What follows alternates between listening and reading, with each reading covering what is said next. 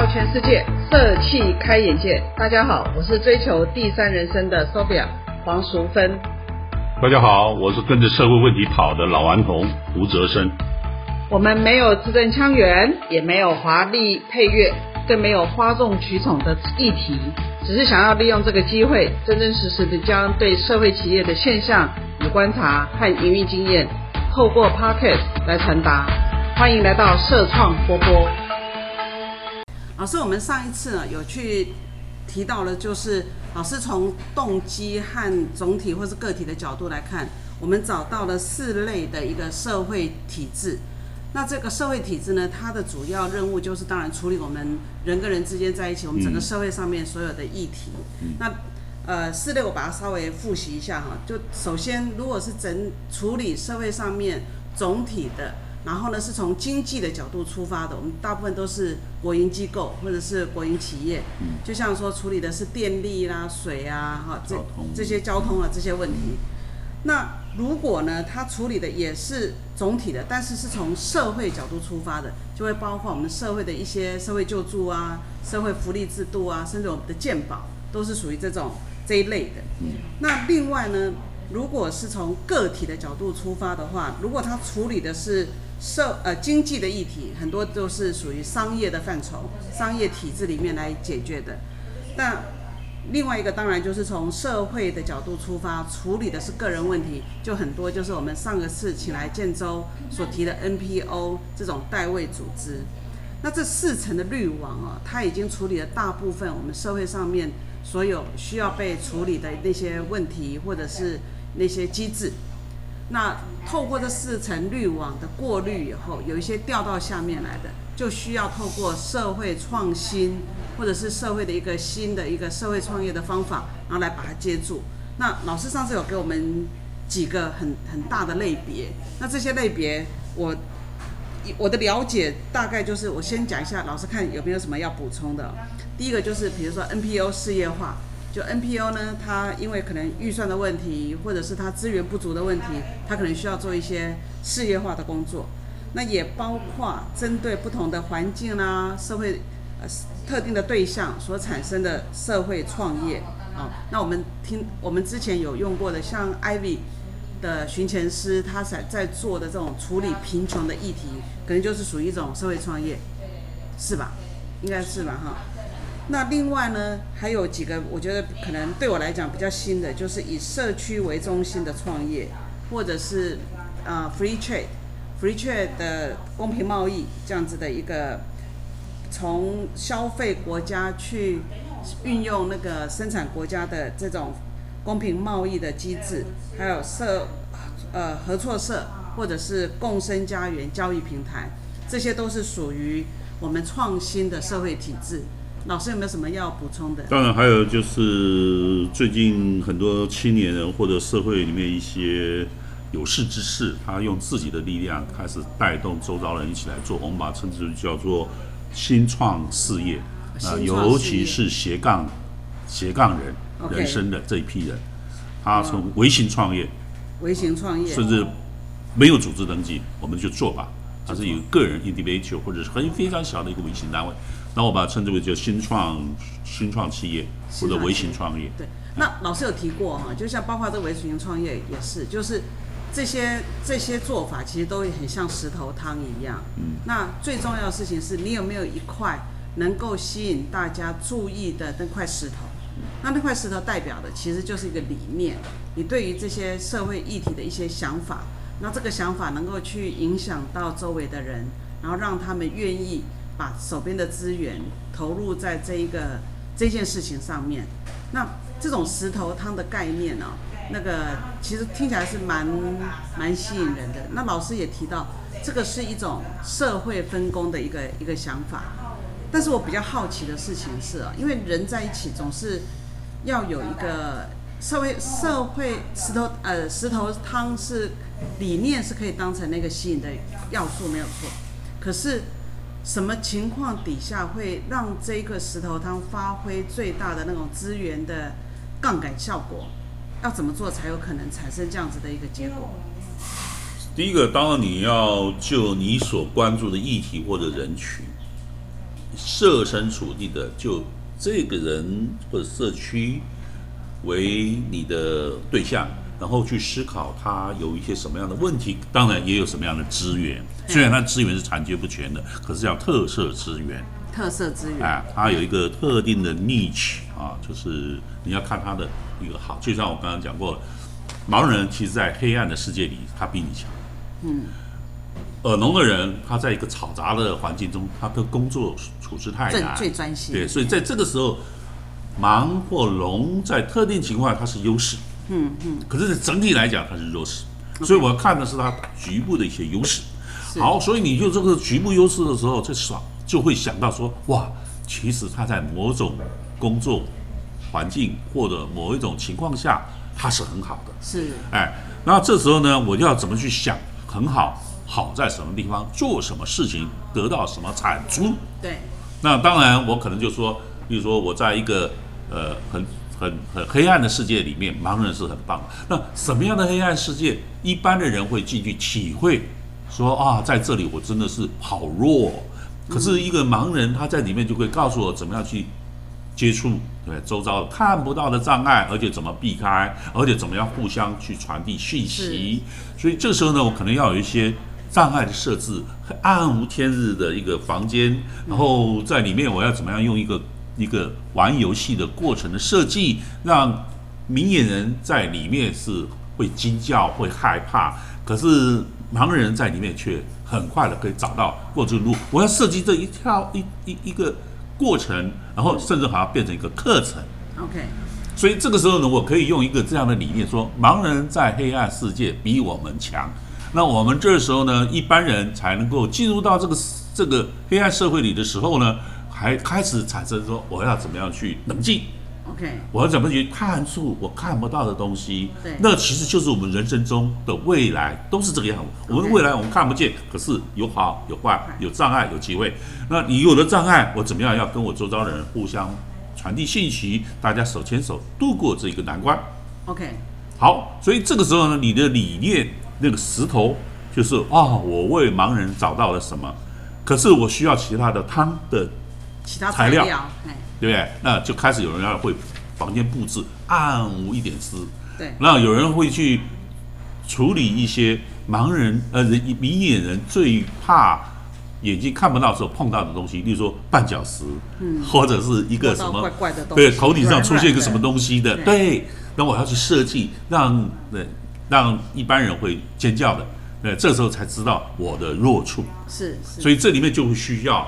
用石头这样的一个理念带出好多人进来，设计出一套这样的课程。对，没有这样听起来，我就大概就也是回应我们上次所谈的，就是我们要善用每一个人的优势，既有优势，既有优势，才不会让它变成弱势。是的。然后其实这个优势上，我们怎么样去设计一套？这个是你的理念。对对。那你这一套东西，这个就可以吸引有些人说：“哎，这个理念很很棒，我来帮你做这种房间的设计。” OK，有人说，哎，我帮你编这个教材，对，哎，他把它变成一个人事训练教材，对等等，是。老师，老师，那我就比较比较好奇的是，像运用盲眼人的优势去变成一个有价值创造的产品，这个我大概可以听得懂。但是老师在谈的那几个组织体制里面呢，有一个我就觉得比较好奇是共生家园。共生家园到底是一个什么样的理念？当然，它就是。意味着有一群人，他们已经为他将来的弱的时候，开始寻找一个我们可以一群人活在这里互相照顾。为什么要共生？就是我们可以互相。所以那个共生是共同生活的意思。当然，当然就是共同生活。共同生活啊，而且互相照顾、互互互助。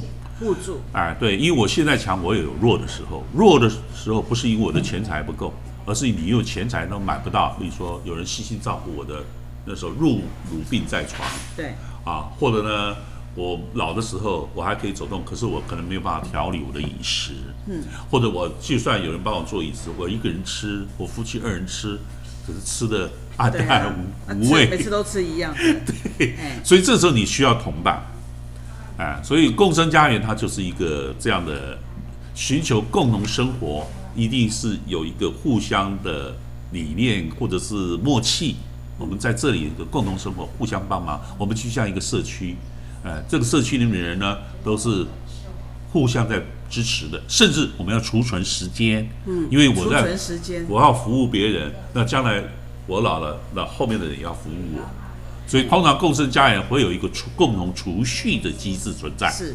哎，那有人是缴他的收入多少，那从年轻开始，啊，像天主教有一个呃叫做共荣经济，嗯，啊，那他是说从年轻的时候就开始我们活在一起，那收入的多少百分比给一个组织，那在这里呢，我们会有一些，比如说一起吃饭啊，一起度我们的假日，对，一起来度我们的晚上，比如说呃谈谈一谈天，说说什么，互相陪伴。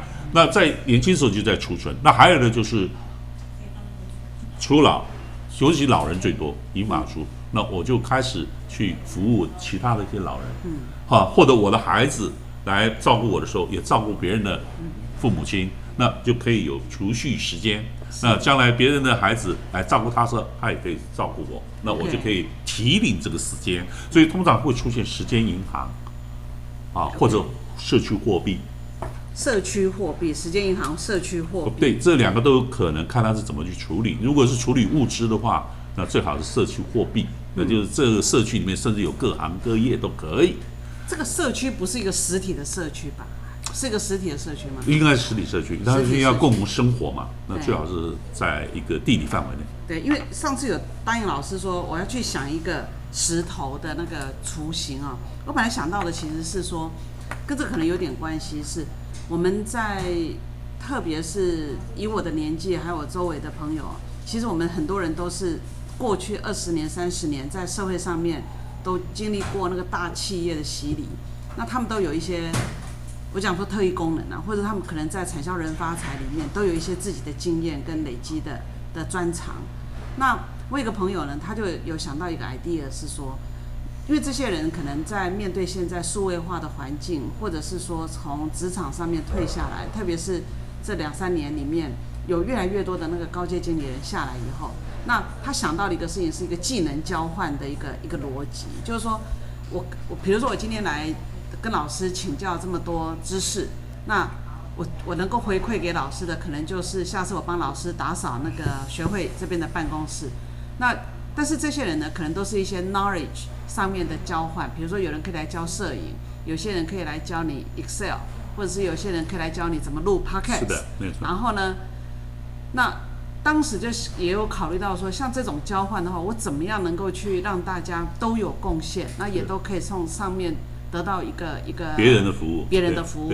那这个这个算共生的，可是这这个不需要共生，那这个是应该说我们现代生活的时候，我需要各种行业的专业来服务我们。对比如说我们一般生活，我需要电脑服务，我需要电器服务，我需要打扫服务等等，是一般人的。所以这时候，也许你会用一个虚拟社区，它不是共生，它叫做社区社群货币。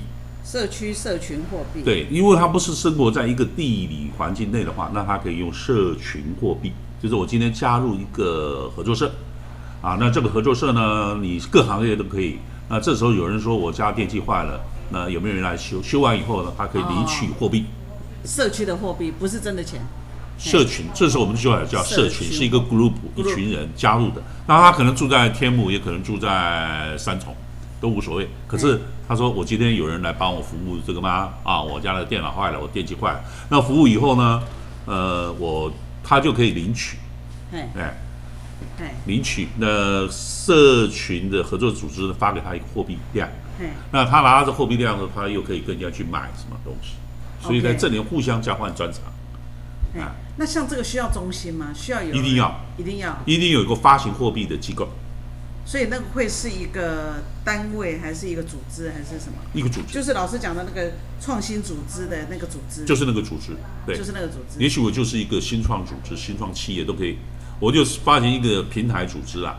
那在这个平台上，人人都可以说，呃，我有什么贡献啊嗯？我可以有什么专长？你你你只要告诉我哪里有，我今天空的时间，我就去做做事情。那日后你就可以我按照我的贡献量，可以给我一个货币、是货币代币。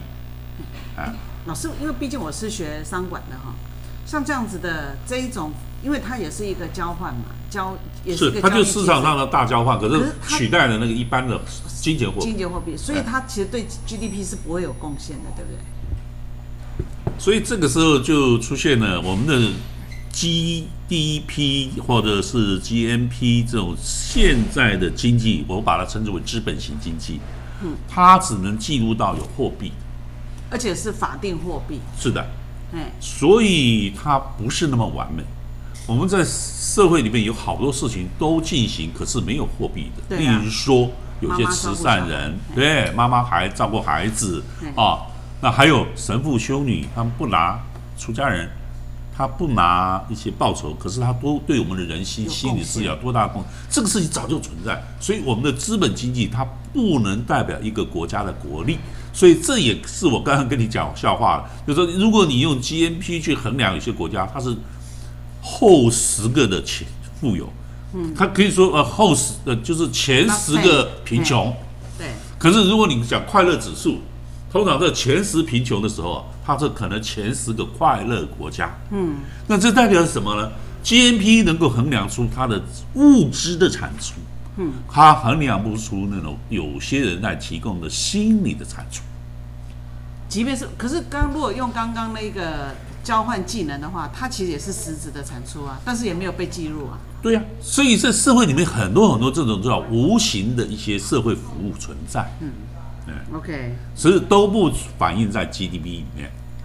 那到底是 GDP 比较重要，还是这种实质的？no，它不是一个取代的关系，就 GDP 你只能做资本型的、哦有形的东西嗯，它只能衡量这个社会的一部分。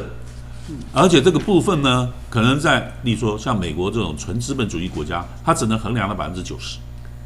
啊，可是在我刚刚讲的菲律宾或是哪里，它的快乐指数是前两名的，嗯，它能衡量到百分之七十、八十，嗯，像有一个尼泊尔旁边那个国家，它甚至是第一名的。你看 GDP 不单，不单，哎，对啊，你看它的 GDP，这个是哪是什么嘛，对不对？如果用现在人嘲笑的话说，比屎大的国家，可是人家的快乐是很高，环境是多么优美，所以 GDP 能够衡量的是非常的弱，嗯啊，所以这也出现，其实我们在呃有一阵子我在谈 GDP 叫资本型经济，可是他看不到社会型经济。OK，那现在来讲还看不到永续经济，你不要忘了，有一些人他用钱买下的山林，他把它变成那个信托基金，嗯，他说我这个这一片土地我要变成山林，甚至这个山林将来呢还要变成野生生态，我不会卖它，我也让它变成一个信托资产以后，我的子孙也无法卖它，那我请问。这个人花了一笔钱买个东西，从此就消失了。嗯，可是他没有把它变成不动产买卖。嗯，它变成不动产买卖就会增加 GDP，对不对？可是它没有变成不动产买卖，变成森林，变成生态，是 GDP 里面是不存在的。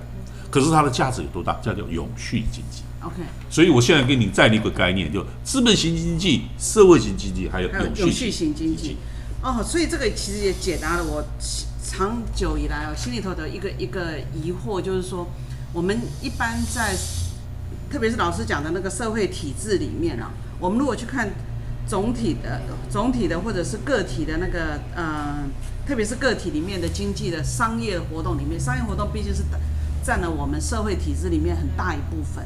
那那很多的服务跟很多的事情，实际上面它实质上是有在发生的，是啊，但它有在发生里面呢，它其实不会计入我们经常去听到的那些数字里面，那就会产生了一些感受上面的那个那个落差。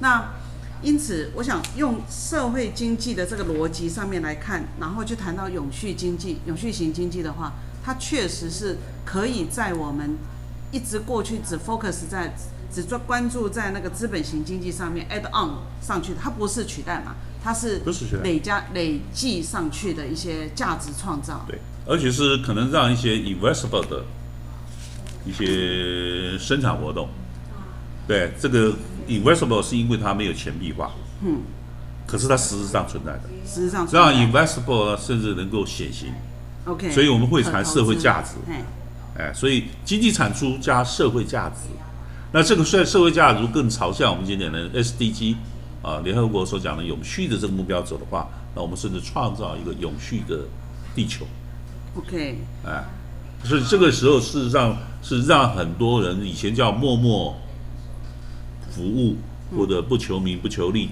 不是，不是今天要给他名利，而是给一个社会正式的让大家看到，好多人在做做些不同的事情，不是只有在工业区里面这些大型的资本家所做的一些活动才叫经济活动。OK，哎，啊，过去其实我们在学学经济学的时候就讲说，哦，GDP 叭叭叭叭，然后会有一个叫做地下经济。那地下经济听起来就感觉就是不是那么样的那种好像正派的感觉。对，可是其实上，其实呢，如果用老师刚刚讲的这个逻辑上面来看，我们的社会上面发生的点点滴滴的事情，它都是属于实质上有在创造价值的那些活动。对。然后这些创造价值的活动里面，它可能都是在处理的事情，反而是更有价值，因为它是我们社会体制里面四个滤网以后被遗漏的那个部分。那那如何能够把这些东西或者是这些议题给处理好？那也看到了很多人他用社会创新的方法，或者是他甚至也不叫创业，也不叫创新，他就是用自己的力量结合一些他认为认同他理念的人，然后共同把这个事情弄好。我们把它叫做石头汤，对吧？是的。哎，那这种石头汤的那个熬煮哦，老师有没有什么要提醒我们要注意的事项？其实熬煮就跟你的那个石头汤的概念是有关的啊。例如说，我们刚才讲到，它会不会有目的？就我一定要把它煮成辣的，或者一定要一定要把它煮成会甜的？你事先没有想好这件事情，你后面的那个收集什么材料，跟一个什么样的社会过程，就就会乱掉。所以应该说，先有什么概念，我需要哪些资源？我这个汤我需要酸的，我要酸的材料；哦我要走辣的，我有辣的材料。我要是不是不是看到什么就丢进去？也没有这么凌凌乱了，不是 random 的。，不是 random 的。对，它还是有一个构想，所以我们叫做社会概念啊，社会构想。嗯，哎，按照你的构想，你去点兵点将，嗯，你会去做一个像传教士一样的工作，去跟呃不同的人宣扬你的理念然后有些人倡议。倡议，对，你在倡议的过程当中，就有些人被你所感动，而且觉得，诶，他好像这跟这边可以参与。参与一部分，就会逐步的形成你的创立的团队、创业团队。那这些团队不见得是出资本，不见得只是出资本，你可能也出理念，甚至把他家老房子拿出来，或者他可以把他的设备贡献出来，或者他把他的时间、专业对加进来，所以你的石头汤是在你的这个理念说，我今天要煮一个酸辣汤，我的理想这是酸辣的酸是什么，辣是什么，然后为什么这里需要一碗酸辣汤？那这时候呢，就会有人就把他的酸辣汤的资源拿出来，OK 不会有人不说，哎，干嘛煮酸辣汤啊？我我有我吃绿豆汤，我要吃绿豆汤，对不对？那请你酸辣汤，对，就就怎么样？这是很无理的事情，也不会发生的事情。嗯，哎，你你会说，呃，抱歉，那你适合到另外一个地方去，那你再煮绿豆汤。OK，好，所以它是一个社会设计，社会设计，是你要根据你所服务的对象，他在社会中的这个角落缺什么有什么，我为他去打造，然后为他去收集其他材料。它是 design thinking，是思设计思考下，而是为一个特定的社会对象所做的 design thinking。哎，所以我这样听到的哈，其实就是它其实不是一个冲动，就是说我看到一个石头，然后我就拿来拿来说我要煮石头然不是大家把东西构想出来没有那么简单嘛哎哈。所以如果我们要做这个社会设计的话呢，我我听到的是在倡议之前，你要开始去影响号召别人来参与的时候，其实我看到有从老师的谈话里面，我听到有三个很重要很重要的的项目。第一个是目的，你为什么你有看到什么样的社会问题，所以你想做什么事情，你想解决什么问题的那个那个目的。第二个呢，你要开始做的事情是你要有一个雏形，雏形是我想要做出来的东西是酸酸的、甜的、苦的、辣的，或者是我要浓的还是要轻的。那决定你要做做的这个雏形呢，是来自于你要先盘点周围环境里面有哪一些资源。那有了这些东西环环相扣以后，你所说出来的故事，想要去影响别人的那个理念才会比较完整，你才有办法真正去去嗯把你那个旗子拿出来，然后去号召大家共同来来参与你的这一个这一个这个逻这一件事情。那参与的过程呢、其实这时候就已经开始叫做社会创业了吗？创业是说你的一个新概念，你的石头汤的概念开始进行的时候，你就要思考：我是煮一碗汤一次喝完了就没有了，还是说我希望这边的人从此自己知道如何煮汤？OK，所以这一个这一道菜，对，它是长远的，是当地人你自己知道了，你现在可以这样煮一碗汤，然后大家来分享，人人都吃得饱，吃得好。嗯，那如果你要长期这么做的话，那么就请你设立组织。那既然设立组织，你就有企业就有企业形式，你就至少要维持它长期存营运的产销人发财等等这些事情，所以你就进入到创业。嗯，你要担负一群人来长期的执行这个工作。所以，如果你这个石头汤只是大家一一时的、一一一次性的，然后一锅大家一起来共享，那这个就不需要变成它是个活动，它只是个活动，或者倡议告诉你，看你可以这样做，可以这样做，我就离开了。，demo 就离开了。对但是如果能够去把这个方法在当地，或者是针对这个议题能够持续性的完成下来，那就需要一个组织。是的，那这个组织的话呢，最好的方式其实就是企业的形态，然后可以这样讲吗？企业啦、社区啦，看它的大小都可以啦。都可以，但是就是需要一个组织形态，对，需要一个组织形态，然后让这一个东西能够我们叫做 organic 自发性的能够持续下去对，然后变成一个 sustainable 的一个 business 或者是个 job to do，对，哎，这个就会变成真正能够去针对当地的需要，符合当地资源的条件所去熬煮出来的石头汤。那这种石头汤应该可以解决很多问题嘛？哈解决零零散散各个角落的各自解决问题，所以我们把它称之为遍地开花。遍地开花。对，那老师看到这种花最最最常开的是什么花？通常社区组织比较多啦，社区现在有很多社区有时候就会邀我们过去买来看看，呃，因为我们常常活在这里，已经没什么新鲜感，自己有宝物我也不知道，对，啊可是外来人看了就发觉，哎，这里是有宝物的所以通常社区组织或者一些弱势人群，弱势人群。对，那像就我刚才讲的更生人啦，哦，或者是残疾人啦，啊，我的身身心障人士等等。是那这些议题会不会跟贫穷也都会连接在一起？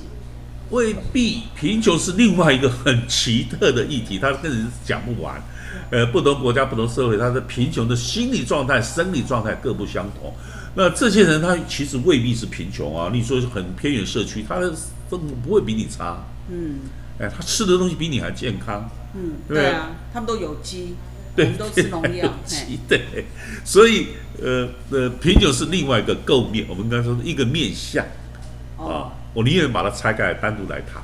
，OK，它是一个社会体的一个啊一个很独特的存在，在这里面有些人觉得是有所不足，嗯，得不到他该有的东西的时候叫贫穷。我以为没有钱就叫做贫穷，听起来好像不是。今天你走在台北市，你没有钱，你真的叫贫穷。嘿，可是你走在乡下的时候，是你不认识人，你叫贫穷。是，我走在乡下的时候，也许认识很多人。中午吃饭时间到了，来来来，进来吃饭。吃饭就是一碗面，然后他在院子里面走一圈，就抓点菜，吃吃打个蛋。我、吃的好快乐，很丰富。哎，可是贫穷吗？我真的没钱。可是在那里，我不缺，不缺人给我照顾慰问。所以，所以我想，我们下次可能有一个再找个时间，跟老师好好的来谈贫穷这个。我真的。好喜欢跟你们来谈贫穷，里面充满了各种人情世故。我妈，我妈只会跟我说她以前很穷，但是我不知道那个她的贫穷跟老师讲贫穷又不太一样。我们儒家社会真的是像那个清教徒也是一样，嗯，我们所有的支出都要来自于我的生产。对啊，劳对啊，对啊，的所获，所以这个是不是他会把贫穷全部看你的生产力跟收入，OK 确实没有错是啊。可是还有很多地方，乡下我刚才讲了，儒家社会里的乡下邻里啊是之间的关系，呃相互照顾，其实那个地方就不见得叫钱币。那在很多国家，那更不叫钱。是好，那我们就也给大家一个预告，那也老师要承诺我们，下次呢我们就请胡老师带着我们去看看贫穷的大千世界。好，谢谢老师。今天的分享讨论呢，告一个段落。走跳全世界，社气开眼界。喜欢社创波波的朋友，欢迎订阅分享我们的内容。那我们下周二同一时间再见喽。